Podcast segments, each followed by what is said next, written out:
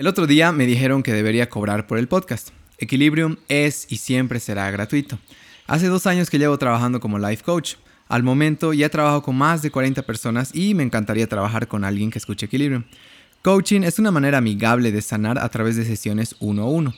Todos tenemos situaciones personales que a veces ya no sabemos cómo lidiar. Autoestima, insatisfacción con el trabajo, problemas familiares, sensación de estar perdido. Quizás has probado varias cosas, has leído o visto videos para ayudarte, pero no ha funcionado. Tengo la confianza de que podemos dar un paso grande para que te sientas mejor contigo misma. Si quieres más información, escríbeme al 707-63111 o comunícate con la página de Facebook para detalles sobre cómo podemos hacerte sentir en mayor tranquilidad y con un rumbo mucho más claro. Gracias.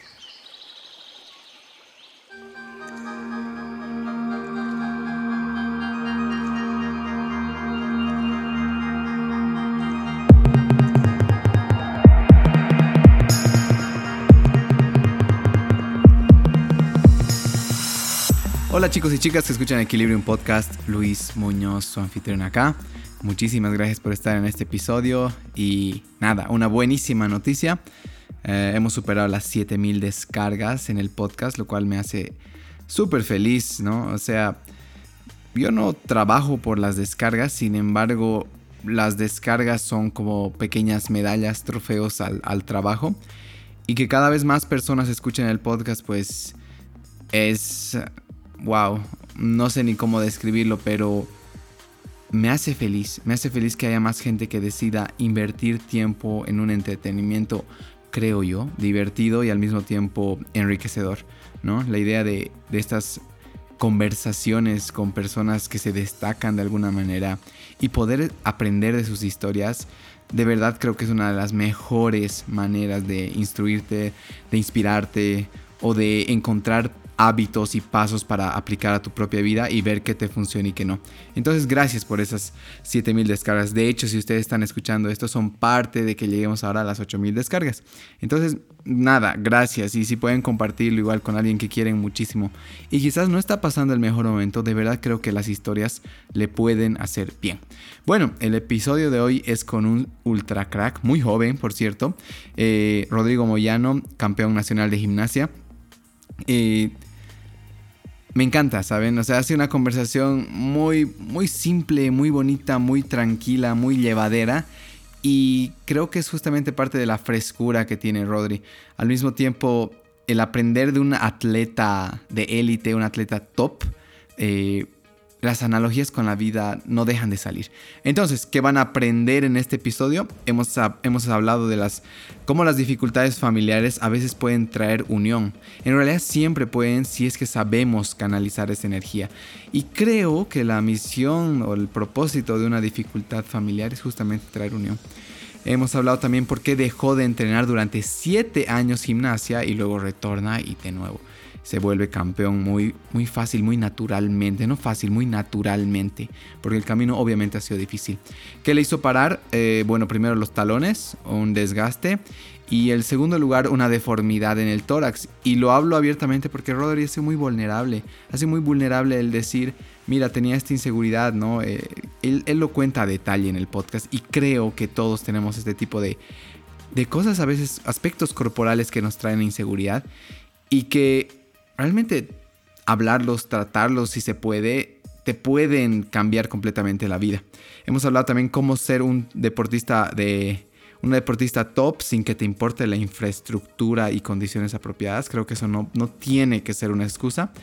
Curiosamente hemos hablado de astrología y energías, algo que no me esperaba para nada, pero Rodri había sido un gran creyente de las energías y ya van a saber por quién, por qué y por quiénes.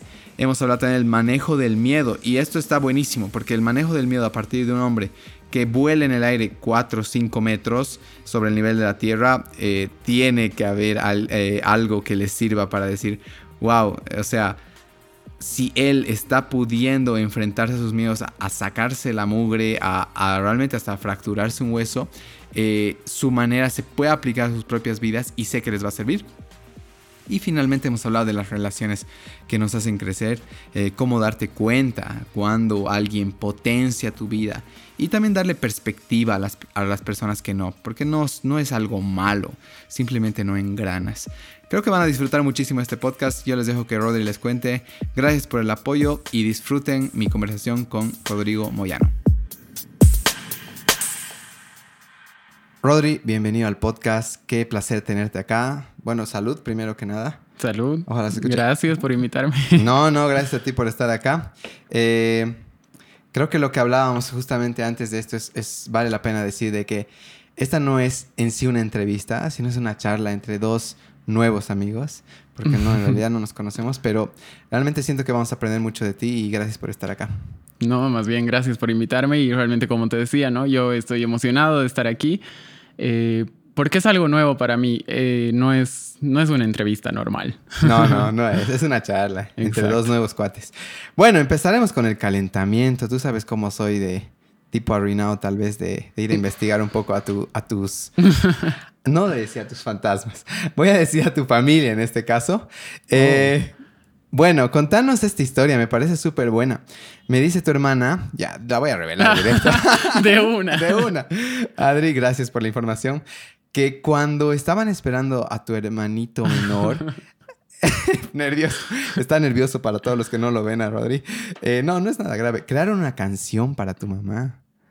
Sí, no sé si nos puedes decir algo de eso. ¿Qué decía la canción? ¿Cómo te nace crear una canción para, para tu madre? O sea, esto me, hace, me da un indicador de que tiene una familia muy unida. ¿No? Sí, bueno, sí, siempre un orgullo para mí ha sido mi familia, un mm. pilar muy fundamental porque somos súper unidos y siempre me han apoyado en todo. Y, bueno, cuando estaba esperando a mi hermanito, mi mamá eh, ha tenido embarazos muy difíciles.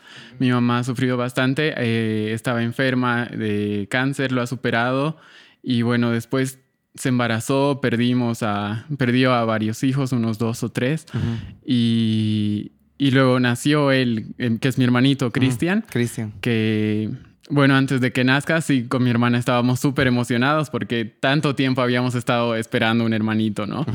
Entonces fue emocionados y un día decidimos hacer un show. Con mi hermana siempre hacíamos shows porque ella igual hacía gimnasia. Y, y no, pues hicimos un show y compuse una canción con un CD de pistas. E, era lo peor porque las pistas eran tipo de Tekken, así, súper coreanas.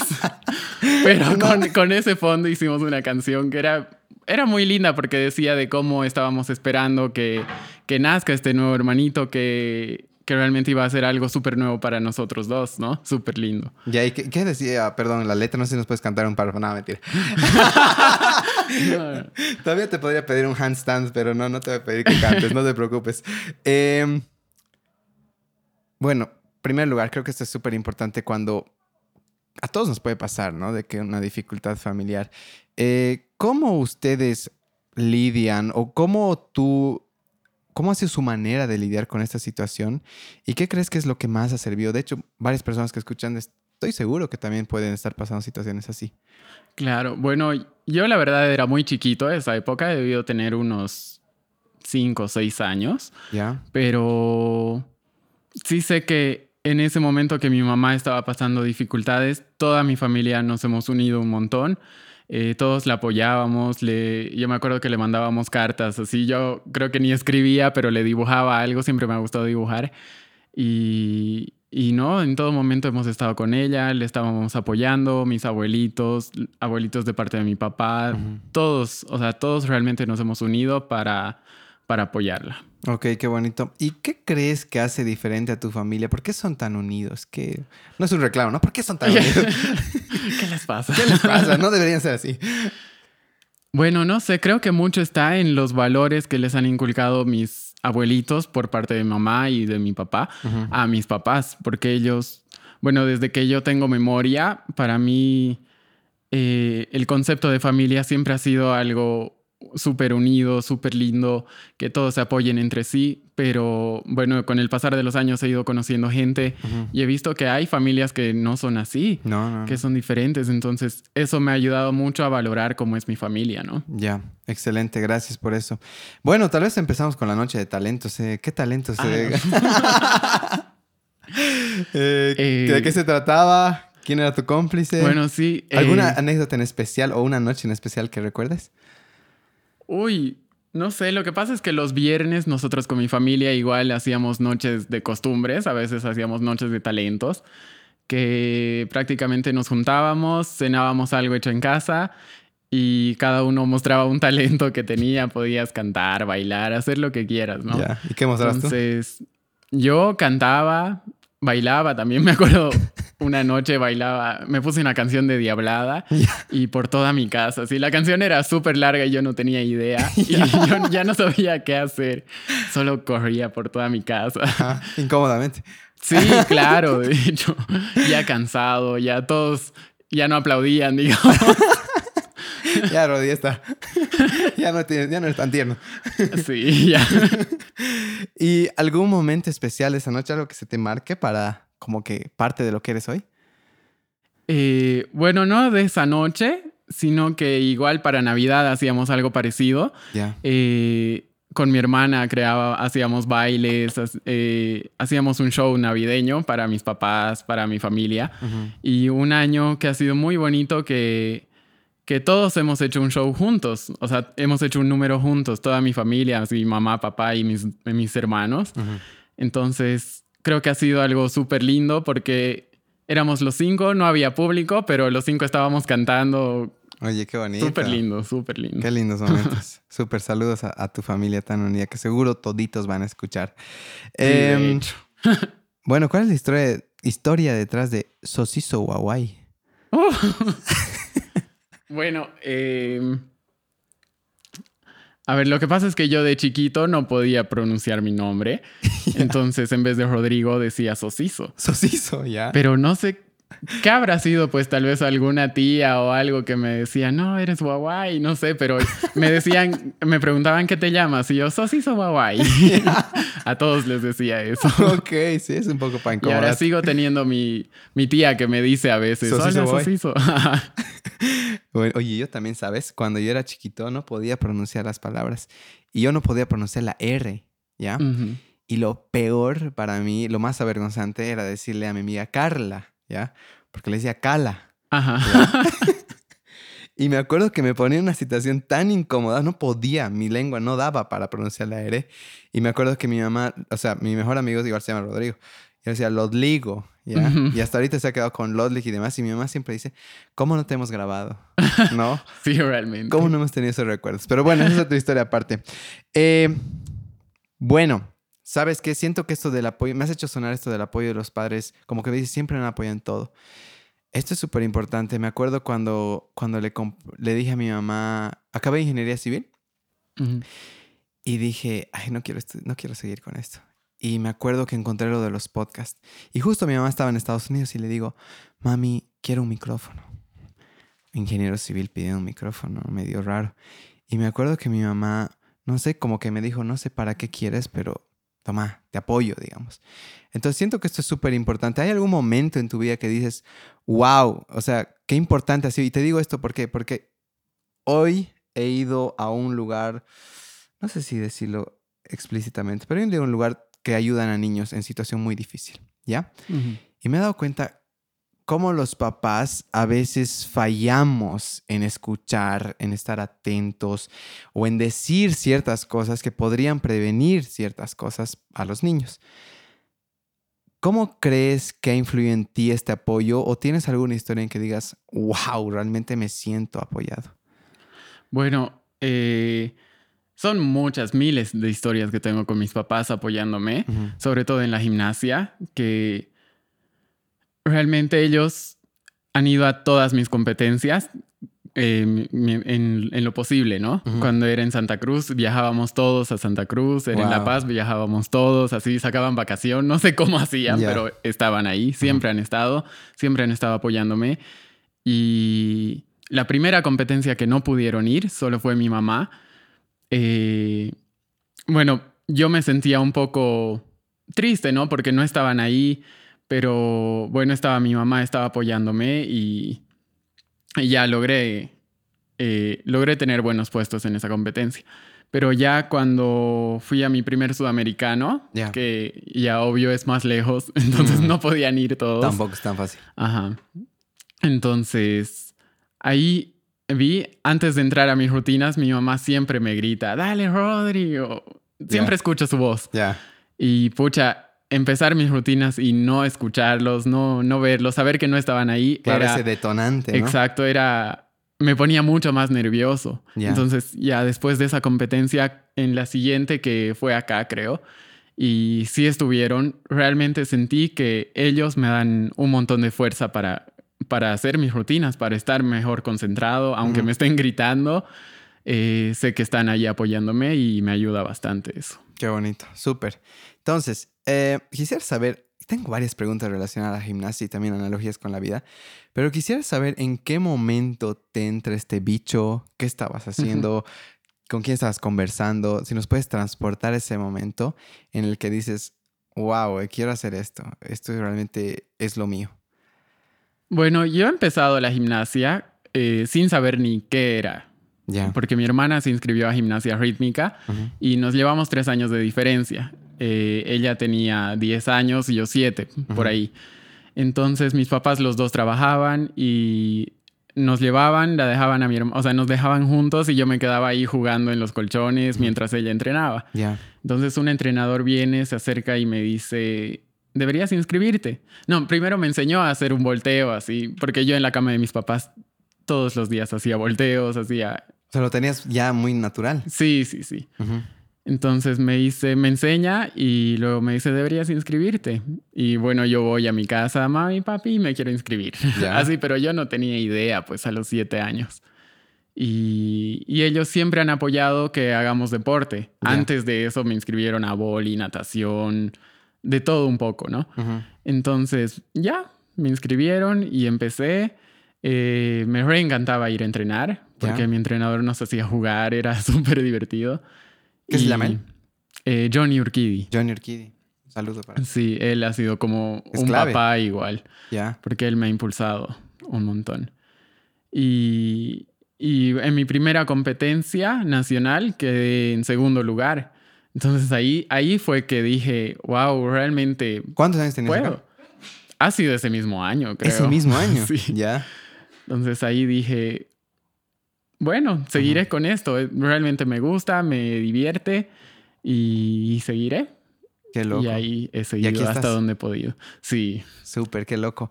Em, ¿Cuál es tu manera de prepararte eh, o cuál es tu diálogo interno antes de, de lanzarte en competencia? De hecho, creo que ese es lo único que diferencia a los grandes deportistas de otros. No- Puede haber gente con el físico, eh, la actitud y demás apropiadas, pero siento que lo que diferencia es justamente este manejo mental.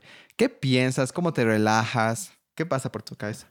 Bueno, la verdad es que la gimnasia no es un deporte que, que depende del día de la competencia, ¿no? Es todo lo que te estás preparando en el transcurso previo a la competencia, todos tus entrenamientos, eh, son los que te van a llevar a, a recoger la medalla el día de la competencia, porque en realidad los ganas en tu entrenamiento. Y esa es una frase muy bonita que la tengo siempre presente, ¿no? Eh, entonces, bueno, al momento de, de entrar en competencia, digo, ya sé que he entrenado, sé que he dado lo mejor de mí en los entrenamientos, estoy preparado, tengo mis rutinas listas, así que yo puedo. Ujú. Eh, respiro tres veces, súper profundo, que es algo que mi mamá siempre me decía antes de Tres veces competencia. profundo. ¿ya? Tres veces para botar todo lo malo, ¿no? Y llenarme de nueva energía. Yo creo mucho en las energías. Y, y ya, y empiezo mis rutinas. Ok. Y realmente en esos tres respiros se van todos los nervios, se va todo. Sí, Entonces ¿no? entro como nuevo. Oye, está bueno, me gusta eso de que se gana en el entrenamiento. Y creo que, como te decía, tengo varias analogías. De verdad siento que, que en la vida no se gana en la meta, sino realmente la ganas si, si disfrutas el camino, Exacto. ¿no? O sea, ve- vuelvo a este ejemplo que alguna vez lo doy del de, del de Tiquipaya, que, que sucedió esta tragedia con las lluvias. Digo, ¿cuánta gente ha trabajado años de años para que en un día todo lo que construyeron uy, se lo, no solo se lo lleve, sino se lo, ¿cómo se dice? Se lo, lo cubra el barro. Entonces siento que estas cosas pueden pasar, ¿no? Y utilizo tu analogía para dar una reflexión, digamos, de verdad siento que es más importante disfrutar el buen momento, el mal momento y no tanto desesperarte por llegar a la meta. Exacto. Porque al final la meta es un cachito, pero el proceso o la carrera es toda tu vida, ¿no? Puede ser toda tu vida. Entonces creo que eso se aplica a todos. Eh, Rodri, ¿cuál crees que ha sido eh, el momento más difícil, puede ser personal, eh, dentro de tu carrera hasta ahora? Dice que eres muy joven, entonces no te puedo decir tampoco de toda tu vida, ¿no? claro. Pero dentro de tu vida personal y tu vida en este, como atleta top, digamos, ¿cuál crees que es el momento más difícil? No sé si nos puedes contar esa historia y decirnos cómo has lidiado, cómo lo has superado, cómo lo estás superando tal vez ahora o, trabajando. Bueno, yo a mis 13 años eh, tuve que dejar la gimnasia. Tenía una lesión en los tobillos que como empecé muy chiquito y me exigían tanto, eh, mis talones, mis tobillos se fueron rajando, los huesos. Ya. Entonces me dolía que no tienes idea. Y el traumatólogo me dijo, no, pues tienes que reposar un montón de tiempo. No, no puedes hacer gimnasia. Y yo, ya. Entonces reposé eh, tres años. Después tuve una, una operación en el tórax. Y igual era una operación súper difícil. Entonces fueron otros cuatro años que reposé. En total siete. Siete años. Y volví a la gimnasia. Y claro, cuando compites en un nivel alto, digamos, eh, no puedes volver a competir en uno inferior. Entonces yo sí o sí tenía que competir contra los mejores de Bolivia. Con los que estabas creciendo tal vez. Claro, con los que ya cuando era niño yo estaba en el top. Eh, justo el año que tuve que dejar, el 2007, salí campeón nacional, me dieron lo que ahora es el premio Canata de mejor gimnasta cochabambino. Y bueno, yo tenía 13 años y, y ese premio toman en cuenta personas a todos, digamos, todo Cochabamba. Wow. Entonces, pucha, realmente estaba en la cumbre y tener que dejar ha sido un bajón tremendo para mí. Eh, siete años es hartísimo. Y cuando volví, en mi primera competencia, tuve que enfrentarme, ¿no? A los más capos de todo Bolivia y no, pues yo los veía hacer todo lo que hacían y decía, pucha, ojalá nunca hubiera dejado. Pero ahí tenía dos caminos. Tenía eh, bajonearme y decir, pucha, nunca voy a lograr ser como ellos, o realmente entrenar el doble, exigirme mucho más para poder llegar a, a donde estaban ellos. Okay. Y decidir por ahí porque es algo que me encantaba y, y así lo hice. Wow. ¿Qué? Te puedo hacer una pregunta. Esto de los talones me dices que tenías en lesión, ¿verdad? Sí. ¿Esto fue por un mal, ah, una mala técnica o fue algo más tuyo, ¿no? Fisiológico, no sé si decirlo. Eh, simplemente algo que tal vez tienes más tendencia tal vez a caer. Eh, ha sido una mezcla de ambos. Ya. Eh, yo todavía no tenía los huesos súper desarrollados, no estaban tan duros, por ah, así decirlo. Pero igual las condiciones que tenemos acá en Bolivia para la gimnasia eh, yo entrenaba en un piso que eran unos dos centímetros de esponja y ya el ah, cemento, ¿no? Entonces de saltar ahí era pues, ahí se, se, destrozó todo. Ya. Y mira, yo siento que si bien no tenemos eh, tal vez eh, la infraestructura, los equipos y demás apropiados, de verdad siento que a veces el lograr grandes cosas, por ejemplo, sé que estos grandes maratonistas o los mejores son muchos, estos personas africanas que realmente no tienen muchos las condiciones. De ahí muestran su historia, muestran su casa, que corren ahí, creo que con los leones y demás. Eh, o sea, realmente en la selva. Y, ¿cómo tú crees que podemos evitar en caer en la excusa? Mira, sinceramente, a veces yo escucho a los deportistas de acá y es como que no, no hay infraestructura, ¿no? Yo siento que no podemos ir al, al lanzar el dedo, ¿no? Si no hay, no hay. Claro. Entonces, ¿cómo tú lidias con esto? ¿Cómo podemos cambiar esta mentalidad? Porque, ¿qué pasa? Cuando el deportista dice esto, un niño que dice que está viendo y, él tal vez quería ser corredor, por ejemplo, no, no hay infraestructura, entonces no, abandona. Y se desaniman. Ajá. Entonces, yo no creo que esa tenga que ser una excusa. Yo creo que hay mucho más. ¿Cuál es tu opinión sobre claro. esto? Claro. No, eh, mira, de hecho, yo he entrenado en un club, Club Astros, que tenía su propio gimnasio, pero eran unas paredes de adobe, era un coliseo así de adobe. Ya. La paralela era metálica como las de los parques. Con alambre de púas. Prácticamente. Eh, la tarima de piso eran gomas de gaucho. Ajá. Y, y bueno, en esas condiciones. Y ahí entrenaba yo, he aprendido artísimos elementos, he desarrollado un montón de lo que era mi carrera, eh, esa época. Y, y ya cuando iba a otros departamentos a competir en equipos reglamentarios, todo, como yo entrenaba en, en las paralelas de fierro, ir a las paralelas oficiales que son más elásticas, por así decirlo, entonces yo me sentía mucho más cómodo. Entonces sentía que podía aprovechar mucho más de, de los aparatos buenos, porque ya Ah. estaba acostumbrado a hacerlo más duro, Claro. o sea, a trabajar en condiciones más duras. Ajá. Claro, la dificultad se volvió una oportunidad cuando Exacto. vas a mejores equipos. Mira, Claro. eso es lo que quisiera escuchar más, ¿no? Y te lo digo públicamente. Es como, y obviamente yo no soy deportista. ¿y ¿Quién eres, Luis, para entender, digamos, lo que un deportista puede hacer? Pero de verdad creo que decir, no sé, yo no puedo cumplir mis sueños porque no hay una pista apropiada, ¿no? No. O sea, en el mundo hay gente increíble logrando cosas increíbles, empezando de cero. ¿no? Sí. Empezando en condiciones muy difíciles. Entonces me gusta mucho que esto, aprovechabas la adversidad tal vez para decir, mira, yo estoy mejor entrenado incluso porque yo he entrenado en condiciones más difíciles, Exacto. ¿no? Entonces voy a volver a ser súper romántico, analogía para la vida, pero de verdad siento que cuando la vida se te pone más difícil, tú vas a ser más duro. Claro, es que te está dando una ventaja sobre los demás. Exacto. Entonces, ¿por qué quiero llegar a esto, no? Eh, yo trabajo mucho con, con mis clientes de coaching y hay veces que noto este, este, este discurso bajoneo, un autobajoneo, digamos. No, lo que pasa es que a mí me ha tocado difícil, ¿no? Mi familia, mi, mi- mi situación económica, que en realidad, si te pones a pensar, como tú dices, son ventajas.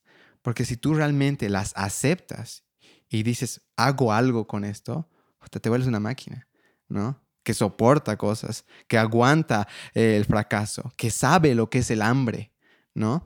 Entonces creo que estás muchísimo más listo si te ha tocado difícil. Y si te ha tocado fácil, tampoco es como que, ay, entonces yo ya no puedo progresar, ¿no? Sí puedes. No, claro. Pero eh, creo que para las personas que les toca un poco más fácil la vida, nos toca tal vez más fácil, deliberadamente, siendo que tenemos que ponernos en situaciones complicadas, aprovechar nuestra ventaja para ponernos en desventaja. No sé si tiene sentido, pero me entiendes, ¿no? eh? claro, claro, Entonces, totalmente. por ejemplo, eh, hay una cosa que me gusta, creo que lo hablamos con Rodri Calanche igual de los estoicos. Eh, los estoicos, Séneca, cada, cada mes se ponía durante uno o dos días, si no me equivoco, en la situación más terrible que podía estar. Entonces, ¿qué hacía? Se ponía en sus peores vestimentas, eh, comía muy poco, eh, trataba, él era rico, era de los millonarios de esa época, pero salía sin dinero o con muy pocas monedas. Entonces, ¿qué Ujú. hacía? Él deliberadamente decía, voy a practicar pobreza. ¿Ya? ¿Por qué? Porque él decía, cualquier rato, la vida viene y me quita todo. De hecho, el fin de Claro. Seneca es muy trágico. Eh, prácticamente lo han obligado a suicidarse. ¿Ya? Entonces, ¿qué pasaba? Él, al ponerse en situaciones bajas, a pesar de que estaba en ventaja, se daba cuenta de que podía estar en situación baja y al mismo tiempo aguantar. Entonces, ¿qué creaba eso? Desapego. Él sabía que aunque las riquezas que tenía, las ventajas que tenía se iban, igual iba a estar bien, porque practicaba el estar mal. Entonces, eso es algo que yo practicaba hace un tiempo, ya no lo hago, pero creo que lo voy a volver a hacer. Nada más no me juzguen en la calle. Tenía un short de Bob Esponja, ¿ya? Hace un desastre, un short de Bob Esponja, un desastre. Me ponía medias de diferente tamaño, mis zapatos más viejos, mi polera más vieja y obviamente solo unas cuantas monedas. Yo, gracias a Dios, estoy acostumbrado con, con tener lo, de, lo, lo normal, digamos, ¿no? Y eso, o dormía en el piso igual, me ha hecho dar cuenta de que, o sea, puedo estar en una muy mala situación y estar bien, ¿no? Obviamente Claro. no es lo mismo que estar, pero al menos te da un pantallazo de que cuando suceda, porque puede suceder, amigos. O sea, todos nosotros, un día la vida nos dice, ya no, no te puedo dar más, y te quita todo. Entonces, ¿qué crea eso? Ese desapego. Es decir, bueno, me puedo volver a levantar una y otra vez. ¿Y qué hace eso? Me hace tomar decisiones más arriesgadas. Porque sé que si todo sale mal, Claro, igual voy a estar listo. ¿Qué tal? exacto. Buena sí. esa, ¿no? Claro, porque ya una vez que estás tocando fondo, no, no tienes nada que perder. No tienes Solo dónde más ir. Vas por todo y, Sí, sí. y te Entonces, arriesgas. sí, deliberadamente me parece algo bueno. Voy a volver a esto, esta operación del tórax. Me parece algo interesante que contar. ¿Qué sucedió ahí? Si nos puedes decir. Bueno, yo eh, Nací, bueno, fui desarrollando una deformidad, el tórax en quilla, que era que el esternón salía más de lo normal.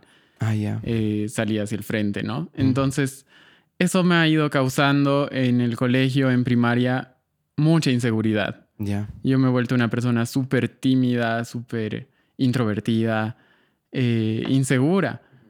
Y, y no, yo me ponía dos poleras, una chompa, así, en días de verano para ir al colegio, crear para, tapar. Ajá. Ajá.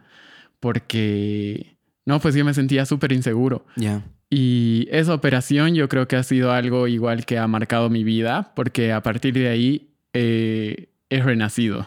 Ya. me, me he encontrado a mí mismo, Ujú. eh, he sabido por dónde ir Ya. y, y bueno, creo que todo ha ido mejorando paso a paso. ¿Qué es lo que más has aprendido de esos momentos? Obviamente una, una operación involucra tiempo de recuperación, paciencia, la familia, el apoyo, la parte económica igual.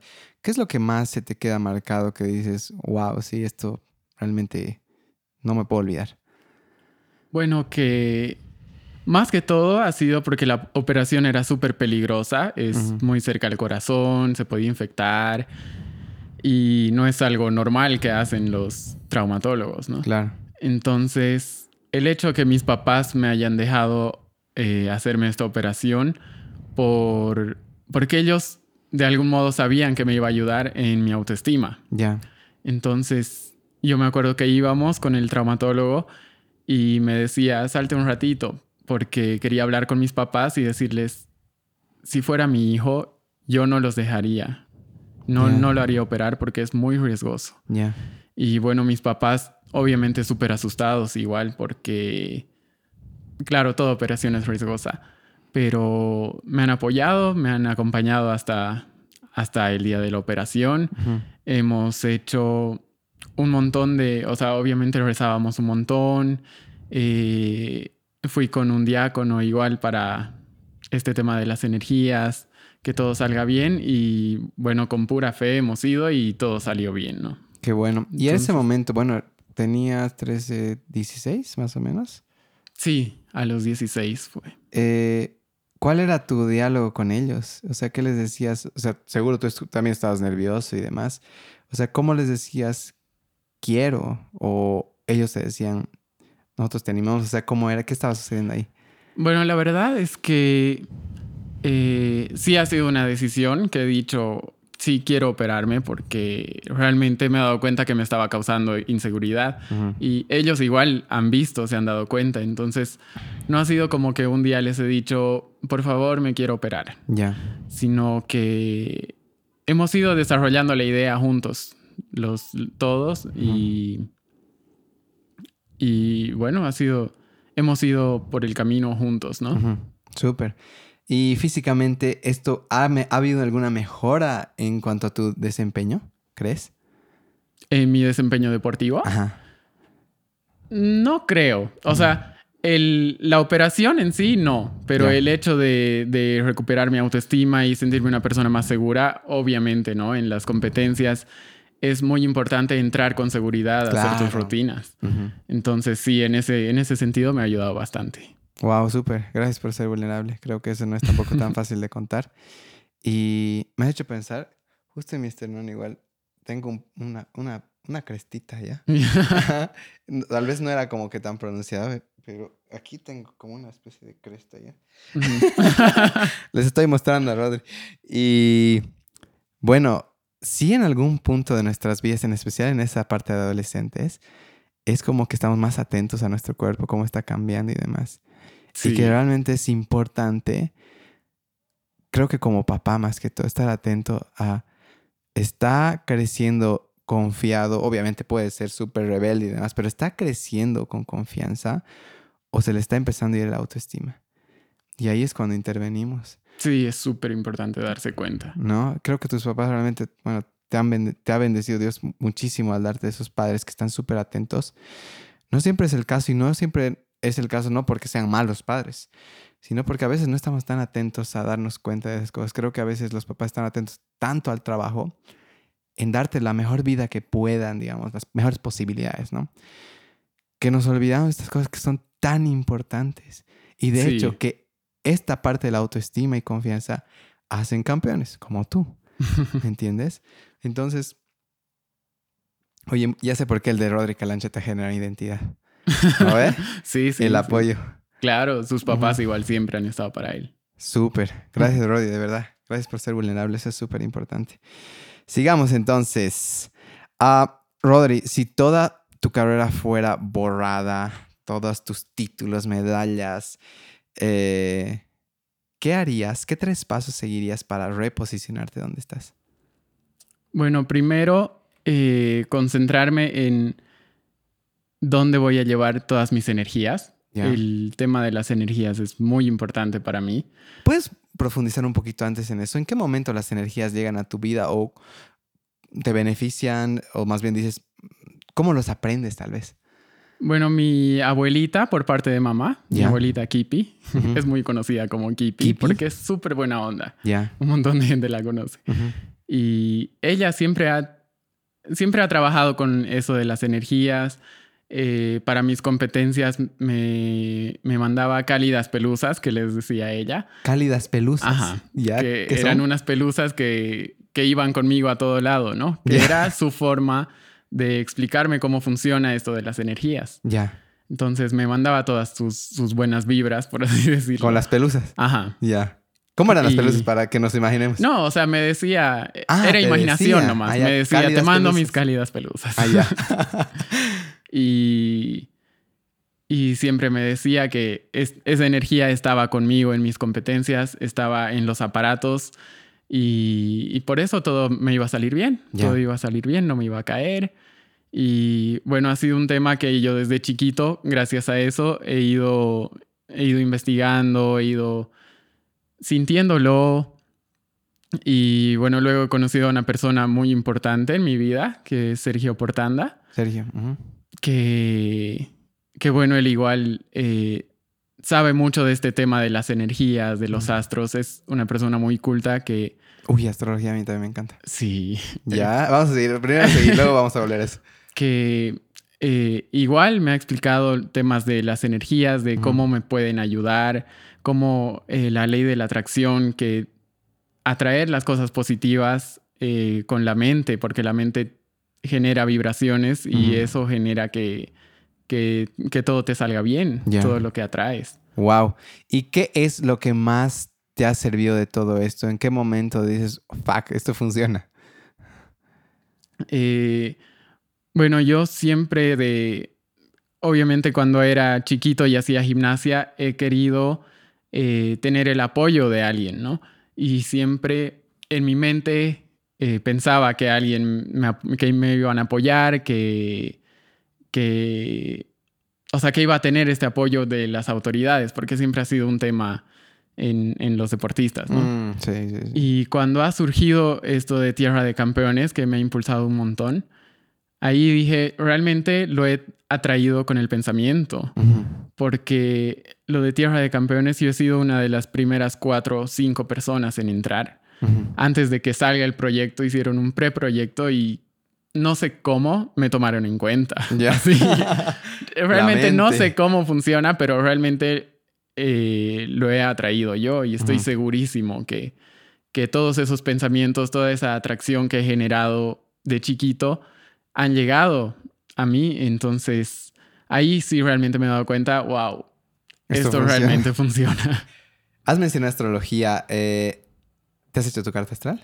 sí, sí, sí. ¿Qué has aprendido de ti en eso? ¿Qué has confirmado tal vez? Eh, bueno, Sergio Portanda me ha hecho la carta astral. ¿Ya? Él sabe un montón y, y sí me ha dicho, me ha descrito totalmente Ujú. y me ha dicho, eh, por ejemplo, en tu adolescencia vas a tener problemas, eh, ciertos problemas con tu mamá también y que son cosas que realmente estaban pasando o habían pasado. Y, y nada, me ha dicho cómo soy, eh, porque yo soy Géminis, entonces soy bien bipolar, por así decirlo. Ya. Estudio arquitectura, que es arte y ciencia, ¿no? ¿Ya? Hago gimnasia artística, que es deporte y arte. Ajá. Entonces todo es... Está muy marcado. Ajá. Ya. Y ahí realmente me he dado cuenta que, Que tiene que funciona, claro, Sí, sí, un yo- montón. A veces me preguntan esto de la astrología o no me creen ya. Y está bien que no me creas. O sea, todos tienen, tienen derecho a Claro. creer en algo. No es que yo creo así como que es mi fe en la astrología, pero he visto que es real. Es real que la posición de los planetas y las estrellas, el rato que tú naces, porque para tu carta astral necesitas la hora de, a la hora que has nacido, es increíble cómo definen realmente varios rasgos de tu personalidad. Ahora, voy a hablar un poco de lo que dijo Paula Salinas, que a veces se confunden mucho estas cosas con adivinanza o leer el futuro. Y voy a usar sus mismas palabras. No seas atrevido, ¿no? no seas atrevido de irte al futuro a tratar de escarbar algo que, que sí, puedes encontrar cosas, pero creo que estas cosas se las hace con mucha responsabilidad. Es curioso que salgas en tu entrevista, no me la esperaba. pero bueno, siempre llegan personas, en mi caso es esta, esta chica que es mi mejor amiga que se llama Gabriela Iresa. Ella me introdujo y es increíble, como por ejemplo, ayer le digo a mi mamá, veremos tu, tu luna, le digo, ¿no? Con tu carta astral. Mi mamá ve luna en Pisces.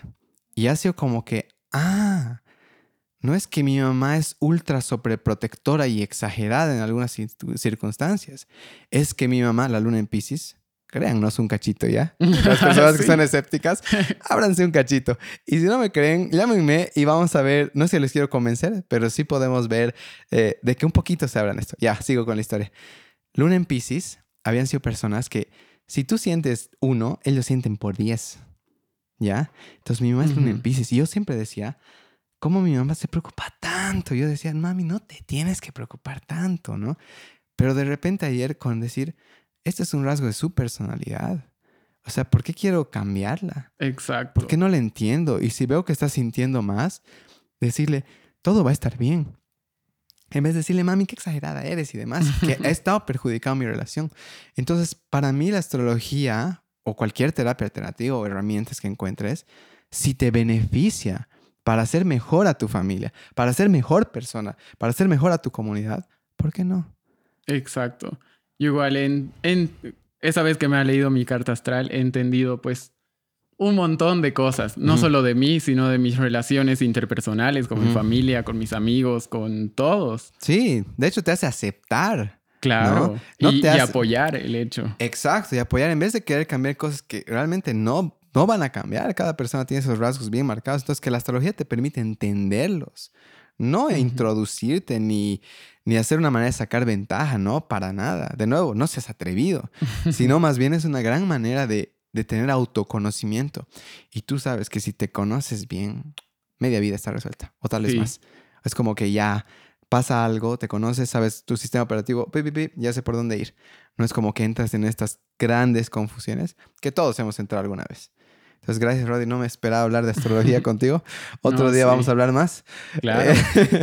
no nos toca con en todo gusto.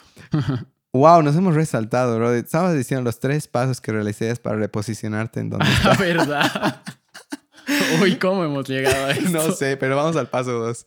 Eh, sí, el primer paso sería lo de las energías, concentrarlas todas. Y el segundo paso... Eh,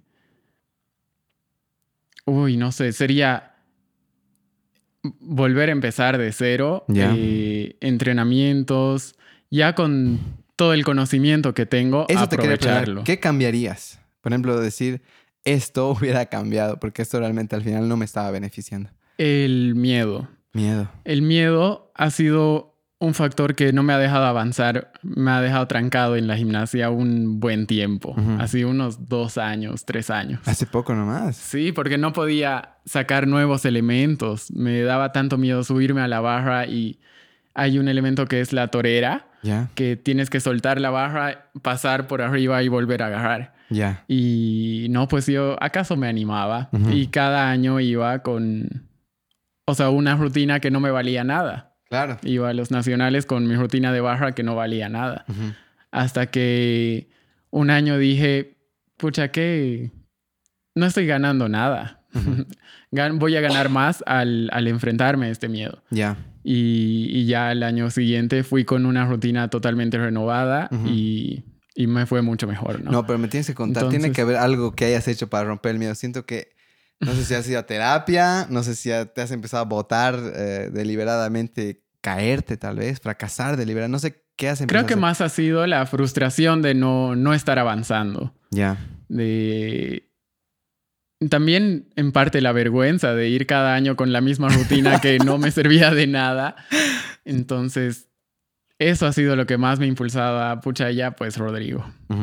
Oye, me parece buena. Soltate de la barra. Buena motivación, la vergüenza también. Claro. Súper. ¿Y el tercer paso? El tercer paso eh, sería lanzarme al éxito. Así entregarlo todo, arriesgarlo todo. Y porque sé que voy a... Si lo estoy haciendo es porque voy a llegar a, algún lugar. Y si no llego al éxito como lo he hecho hasta ahora, sé que me va a ayudar para aprender algo y tal vez redirigirme, ¿no? ¿Qué es el éxito para ti, Ro? Bueno, el éxito yo creo que es cuando encuentras tu felicidad. Cuando encuentras esa armonía que que, puedes tener tú, tu cuerpo físico, tu cuerpo mental, ese, ese equilibrio realmente que puedes encontrar. Ese sería el éxito. Súper, o sea que ya eres exitoso. No. Realmente sí. Qué lindo es darte cuenta de eso, ¿no? Claro, porque ya el hecho de que en la competencia yo esté feliz de hacerlo, esté feliz con mis rutinas, esté contento con los resultados de mi entrenamiento. ¿Ganaste? Ya gané. Para mí ya gané. Qué importante, sabes que hace, hace tiempo eh, encontré esta, en un podcast justamente la importancia de redefinir tu éxito. ¿Qué pasa? Generalmente heredamos la definición de éxito o de nuestra familia o la adoptamos de los medios de comunicación. Puede que heredemos una buena definición de éxito de la familia, pero puede que no. A veces también, y no es culpa de los papás, no se trata de echar la culpa a nadie, eso es importante. Pero a veces como que los papás creen que tengas un trabajo estable, que tengas mucho dinero, que tengas una familia, eh, que sigas la estructura que todo el mundo sigue, es como que eso es éxito y a veces lo heredamos. O los medios de comunicación que ponen, pucha, te ponen una modelo guapísima tomando cerveza en la playa y tú ahí comiendo chisitos en tu compu, ¿no? Todo sucio. Todo gordo. Pasa. Hemos, bueno, yo he estado ahí. Eh, te hace sentir mal, ¿no? te hace sentir mal. Siento que sí, la palabra equilibrio es parte del éxito, pero qué importante es decir, ¿y qué realmente es éxito para mí? ¿Qué va a ser, no? Entonces, claro, ¿a dónde quiero llegar? Ajá, entonces, bueno, si soy buena persona, tengo lo suficiente, ¿no? Para sostenerme, para alguna vez darme un gusto. Y al mismo tiempo tengo a las personas que quiero y duermo tranquilo. Quizás eso es éxito. ¿no? Porque puede haber millonarios que no duermen tranquilos por la misma cantidad de plata que tienen. Y eso le decía a mi novia. Ay, me dijo que te conoce mi novia, Nani. Sí, sí. Sí, me dijo, es mi amigo, me dice yo. Sí, lo voy a tu amigo. bueno, ella le decía, eh, yo le decía, el dinero, o sea, sí te puede dar comodidad, pero, y ella decía, si es harto, y yo le decía, no necesariamente. ¿Qué pasa? Si tú tienes desequilibrio en cualquier cosa, incluso en el dinero. Si tú tienes mucho dinero, también estás cargando con esa carga emocional y energética de decir, tengo mucho, tengo mucho, cualquier rato lo puedo perder. Entonces, en ese desequilibrio, eh, ya no estás tan feliz. ¿Entiendes? Otra cosa, ¿qué pasa?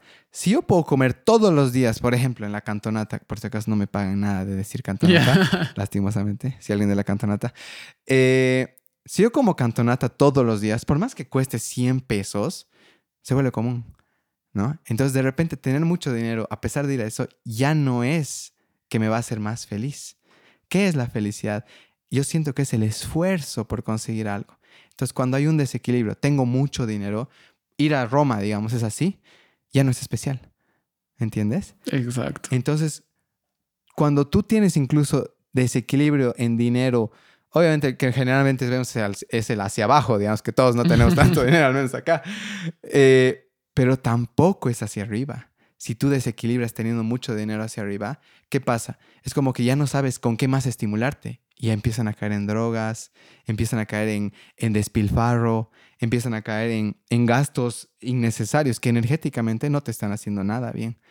Entonces tampoco se trata de tener mucho, sino de decir, bueno, y no lo confundan con conformismo, ¿no? Para nada. Sino va más de la mano de trabajo por lo que, lo que más me gusta, trato de hacer el dinero que me sostiene y si hago ingresos extra, bien, ¿no? Te los mereces.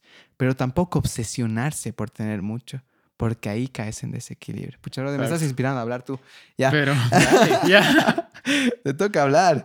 ya, gracias, Rodi. Entonces serían tus tres pasos. ¿Cuál es tu manera de manejar el miedo ahora? ¿Cuál es tu diálogo interno? Eh, bueno, yo contra el miedo lucho cada día prácticamente en mis entrenamientos, animarme a hacer las cosas. Em, pero creo que el miedo es más algo positivo, es un impulso que me da para, para hacer las cosas. El saber que detrás de ese miedo hay algo a lo que puedo llegar. Entonces, eh, tener esa visión es, es, algo que me impulsa demasiado a, a realmente romper ese miedo a afrontar mis miedos y, que me acompañen a aprender de, ellos. Me parece buena respuesta, gracias Rodri. Eh, ¿Cuál es tu manera de organizarte y ordenar tu vida cuando te sientes abrumado o sobrecargado? Ucha, yo he tenido una época, el, año pasado, que estaba entrenando eh, cinco a ocho horas diarias. Iba a la universidad, tenía que comer, hacer tareas y arquitectura no es fácil, o sea, requiere hartísimo tiempo. Entonces, ahí ha sido donde más he aprendido a realmente organizarme, organizar mi tiempo y... Porque antes de eso igual yo siempre tenía que tener una o dos horas de no hacer nada. Así dedicarme a mí y, no hacer nada. Pero claro, esa época yo ya no podía y me he dado cuenta que, que ese momento que tenía para mí lo puedo encontrar en, eh, en el auto, yendo a mi gimnasia, en cualquier parte. Entonces, poder acomodar todo eso, me llevaba mi comida a la universidad, comía en, eh, a veces en clases o en el receso, si es que me alcanzaba. Entonces, creo que eso me ha ayudado bastante a organizar mi tiempo, a organizar mi vida y organizar mis días. Como que aprovechar el tiempo, esos espacios que creíste perdidos. Exacto. Meter tareas ahí. Ok, súper. Sí, yo, soy, yo también soy como tú, la verdad. Necesito mis espacios de nada para que haya algo. Es algo, supongo, de... Perdón que se ignores. No, mentira. Géminis. Géminis. Ah, sí, me diste Géminis. Yo soy Sagitario, el arquero. Ya. Eh, ¿Quién es la persona más influyente o que más admiras? Wow. Esa es una pregunta difícil porque yo la tenía clara. Era mi mamá. Ya. Bueno, sigue siendo, obviamente. Mi mamá ha sido una persona es una persona súper fuerte, eh, que al mismo tiempo es muy sensible, es cáncer. Ah, sí, sí, típico. Pero siempre, siempre ha sido un gran ejemplo para mí de perseverancia, de, fuerza interior, de sensibilidad al mismo tiempo. Y ella ha sido más que todo la que siempre, siempre ha estado apoyándome. Como te decía, si mi papá no podía ir a una competencia, ella iba. Ya. Ella siempre ha estado. Y ahora una persona a la que admiro es Sergio, que te habla bastante, porque me admira cómo ha influido en mi vida eh, con todo su conocimiento y cómo me ha ido llevando por caminos que yo pensé que nunca iba a atravesar. Él me ha ayudado mucho a conocer eh, la vida cultural de Bolivia, que realmente he quedado súper asombrado. Y ahora pues cada vez vamos a conciertos de la Filarmónica o no sé, ayer hemos ido al, a este festival alemán, hemos visto Back to the Future. Ah, ya, ya. Muy buena. Muy buena. Entonces, sí, creo que, creo que esas serían las dos personas influyentes. Qué lindo. Y sí, no, de hecho, cuando, si permitimos entrar en nuestra vida, qué importante es que nos suban Exacto. Que nos hagan crecer, porque creo que todos hemos coincidido con personas y no porque sean malas que nos hagan ir hacia abajo, no es que sean malas, simplemente que energéticamente o llámalo como quieras, no quiero decir energía. Por ahí alguien está apagando el podcast. Sí, estos, locos, estos místicos. Eh, simplemente porque alguien no me haga bien no significa que, que no le haga bien a nadie. Simplemente es que no había ese engranaje tal vez. Sí, Entonces, muy cierto. Qué importante es darte cuenta de eso. Oye, ya, permito entrar a esta persona a mi vida. ¿Estoy creciendo más o no? De repente el espacio se ha puesto mucho más fértil para que crezcan mis plantas o no está creciendo nada en mi, en mi patio. ¿Qué está pasando? ¿Me entiendes? Estoy durmiendo tranquilo es otro gran indicador de que estás bien, de que alguien te hace bien incluso.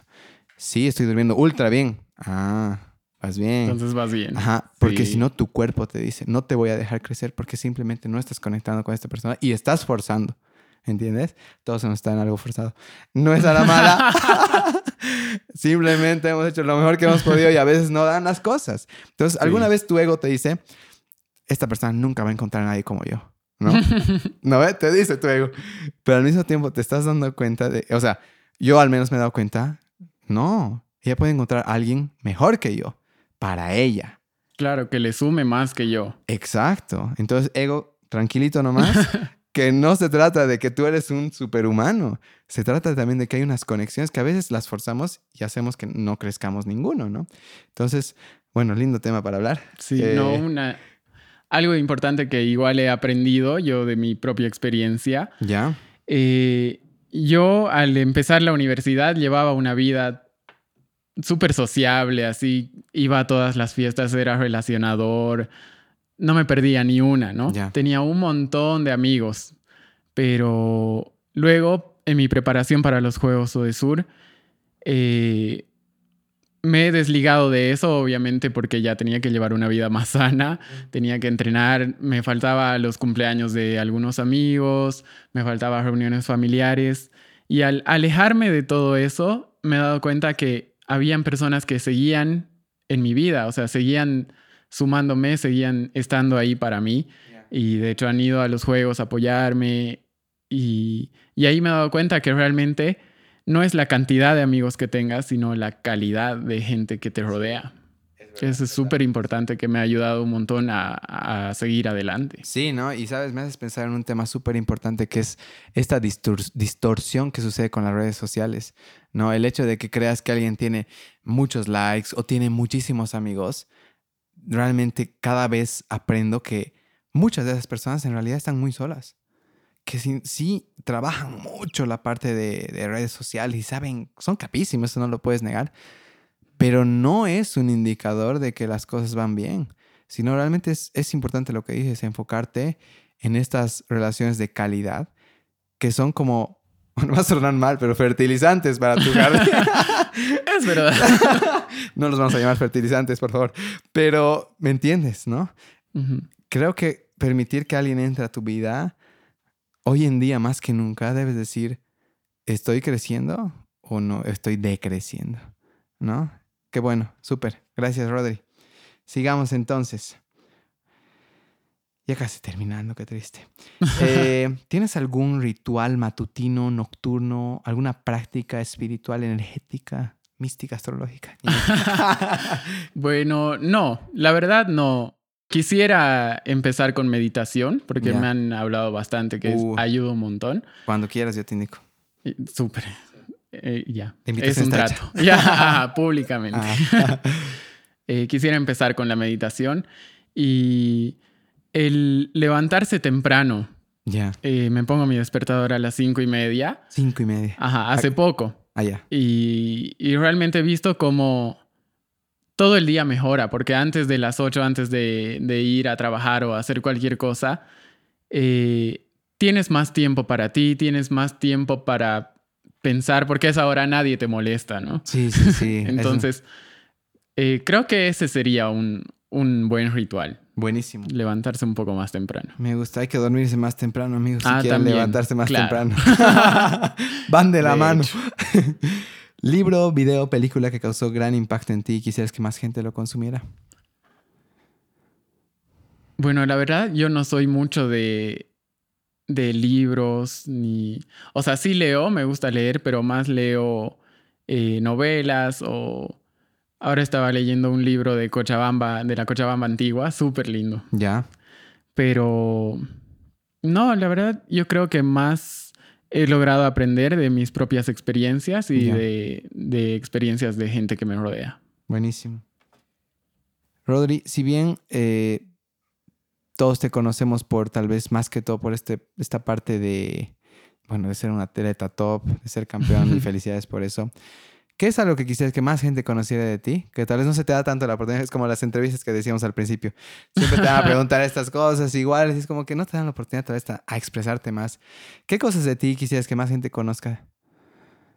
Eh, uy, no sé, creo que es el lado intelectual que he estado desarrollando. O sea, por el lado cultural, por todo eso. Sí, te hace... Creo que la gente debería... Eh, debería conectarse más con, la cultura en la que vive, en la que está rodeada. Ya, me parece Creo muy que eso sería. Un tiempo teníamos una idea con un amigo de una vez por semana salir a actividades culturales, pero sin celular. ¿Qué ah. tal? Buena, ¿no? Claro. Te aviso si es que la hacemos. ¿Tienes alguna página de Instagram preferida? Solo una, pero. Eh, una página que sigo bastante es Sacha Fitness. Sasha, ah, ya, sí. Es, venezolana, creo. Sí, ah, es venezolana, vive en Miami. Ajá. Pero er, me gusta mucho que, bueno, habla del fitness, de la dieta, de lo saludable, pero más que todo me gusta que ella sabe un montón, pero no se ha salido de transmitir ese conocimiento. Y creo que es algo muy importante en, en toda sociedad, que mm. el conocimiento pueda ser transmitido. Sí. Y ella sube sus historias, eh, sube sus videos a YouTube y te enseña un montón y no cobra. Entonces, es, es, una página que me gusta bastante. ¿Qué es lo que no se te olvida de que hayas aprendido de ella? ¿Algún tip que te sirva en eh, tu nutrición, en tu ejercicio? El, más que todo, el no, no hacer dieta, ah, sino aprender a comer saludable. O sea, que se haga un hábito y no solo una dieta de, las dos semanas, digamos. No, incluso la palabra misma dieta trae un peso terrible, ¿no? O sea, ya e, es ya psicológico. Exactamente, psicológicamente es como que vas a hacer dieta ya un bajón te puede entrar a decir, voy a estar triste, no voy a poder cumplir la dieta, ¿por qué no mejor comer es mejor, más saludable cada día? Exacto. Es algo más sostenible. Y es, es, en realidad lo que yo hago, porque yo no sigo una dieta estricta. Yo también puedo ir a comer mi comida chatarra, ¿no? Pero me gusta así que la comida, eh, por lo menos en semana, sea saludable. Porque se siente en el cuerpo, se siente. al hacer ejercicio, se siente al estudiar. Se siente, ¿no? Y ahí entra mi pregunta. ¿Hay alguna no sé, decirte eh, vegetal, alguna mate, alguna cosa que has incluido en tu dieta y has notado, wow, esto me está beneficiando? Eh, uy, no sé, porque la verdad es que yo he cambiado mi, mi estilo de comer, digamos, muy drásticamente. Entonces, no he hecho el intento de, de ver qué va a pasar con si, si meto este vegetal. A ver, intento dos semanas con esto, a ver qué pasa. Ya. No he hecho el intento, pero sería súper interesante, creo que lo voy a hacer. Y ahí nos cuentas en el round 2 cómo te va. Claro. No, y de hecho, de verdad siento que, que muchos atletas de élite es como que hasta deben tener diarios de comida. Es decir, mira, empecé a comer esta coliflor blanca y de repente mi rendimiento un poco ha bajado. He cambiado a brócoli y es sentido la subida, ¿no? Entonces creo mm. que cuando lo hagas, porque sé que lo vas a hacer. eres muy joven también por eso, ¿no? Puedo experimentar. Ajá, por favor, por nosotros. Entonces, eh, gracias, Rodri. Uy, no sé qué Y les cuento. y nos cuentas, por favor. Bueno, Rodri, ya casi terminando, ¿hay algún proyecto nuevo, algo que quieras que más gente conozca en este instante o que se sumen a, algún, a tus páginas, tus redes, tal vez? Eh, sí, la verdad estoy queriendo hacer mi cuenta de Instagram un poco más profesional. Ya. Eh, para poder ayudar a la gente igual con, mis conocimientos, con el, el, deporte, animarlos a hacer deporte. Yo siempre he estado de ese lado de que todos deberían hacer, por lo menos trotar tres minutos al día. Deberíamos. Algo, pero sí, incentivar eso, incentivar la actividad física. Súper, esperamos tu nueva página de Instagram para compartirla entonces. en base a toda tu, joven experiencia, pero no puedo decir tampoco que has vivido tanto, si tuvieras un mensaje breve, tal vez una queja, ¿vale? Eh, ¿Qué dirías a las personas que nos están escuchando? Eh, bueno, creo que es muy trillado, pero es súper válido que sigan sus, sus sueños, ¿no? que, que tracen metas y realmente luchen por llegar a ellas. No va a pasar en en un año o en unos meses. Eh, las cosas buenas toman tiempo, pero siempre hay que ser perseverantes. Súper. Gracias, Roddy, por ese mensaje. Gracias también a tu hermana. Adri, que nos ha informado con eso. Adri, la voy a reñir cuando Ah, salga de aquí. Eh, no, siempre hago un reconocimiento, agradecimiento. Gracias. eh, bueno, primero reconocimiento, ¿no? Eh, lo que estás logrando, lo que estás mostrando.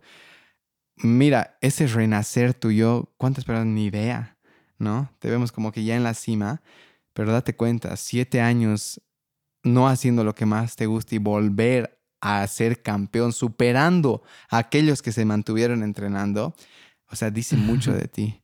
Eh, de verdad te agradezco por compartir esa- estas historias. Y nada, sigue adelante con esto, sigue representándonos como lo haces. Creo que pocas personas son, creo que son los valientes en realidad los que hacen esto. Y dicen que con miedo y todo, pero lo hago, ¿no? Muestro mi bandera, represento a mi país. El otro día, hace poco fueron los, los juegos en, si no me equivoco, en Rusia o no sé dónde, por ahí, de levantamiento de pesas. Y cuando acabó, obviamente tienen el podio y levantaban las banderas y era como que el primer lugar era la bandera más alta, ¿no? Sí. Y veía al atleta lagrimear, ¿no? Ese sentido de identidad Claro, que los que- deportistas pueden generar. Imagínate estar en una competencia tan importante contra tantos países y ver tu bandera subir y escuchar tu himno nacional. Ah, Realmente lo cantas con lágrimas. Yo de Mm. pensarlo, alguna vez se me ha salido una lágrima. te conmueve. claro. Sí. Y yo creo que si bien seamos atletas, ¿no? Tú nos muestras ese sentido de patriotismo que nos está faltando. Claro que se Estamos- está perdiendo estamos en estas con- generaciones. Estamos con mucha vergüenza, estamos con mucha baja autoestima y timidez. Y es nuestro deber como jóvenes, ya sea como atletas, como podcaster, como fotógrafo, como lo que tú quieras decir, decir, soy de Bolivia, ¿no? Y hablar fuerte, seguro, ¿no? Entonces creo que tú con, con lo que haces, con tus campeonatos logrados, con tus derrotas también, nos ayudas a mostrar eso. Esto lo hago por mi país, ¿no? Al final de cuentas represento a Bolivia. Claro. ¿no? Entonces, gracias por eso y gracias por darte un tiempo acá igual. No, más bien gracias a ti por invitarme. Yo súper agradecido de poder estar aquí y realmente charlar ha sido súper ameno. Súper, me alegra que la hayas pasado Me ha gustado. Gracias oyentes, nos vemos en el siguiente episodio. Chao.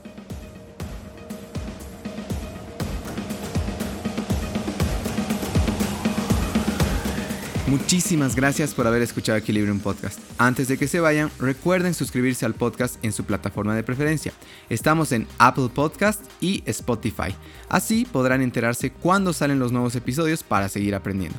Si me preguntan cuándo es el mejor momento para escuchar el podcast, mi sugerencia es que los escuchen de ida a la U, al trabajo o en cualquier viaje de algún lado a otro. También me han dicho que algunas personas los disfrutan mientras trabajan. Aprovecho de invitarlos al Club de Lectura Equilibrium, donde podrán conocer personas increíbles, motivarse a leer y compartir sus perspectivas mientras nos tomamos una deliciosa taza de chocolate. Estamos en Facebook e Instagram como Equilibrium Podcast. Ahí podrán expresar sus opiniones de los episodios, estar al tanto de todas nuestras actividades y compartir los episodios con sus amigos, cosa que de verdad apreciaríamos muchísimo. Gracias y hasta pronto.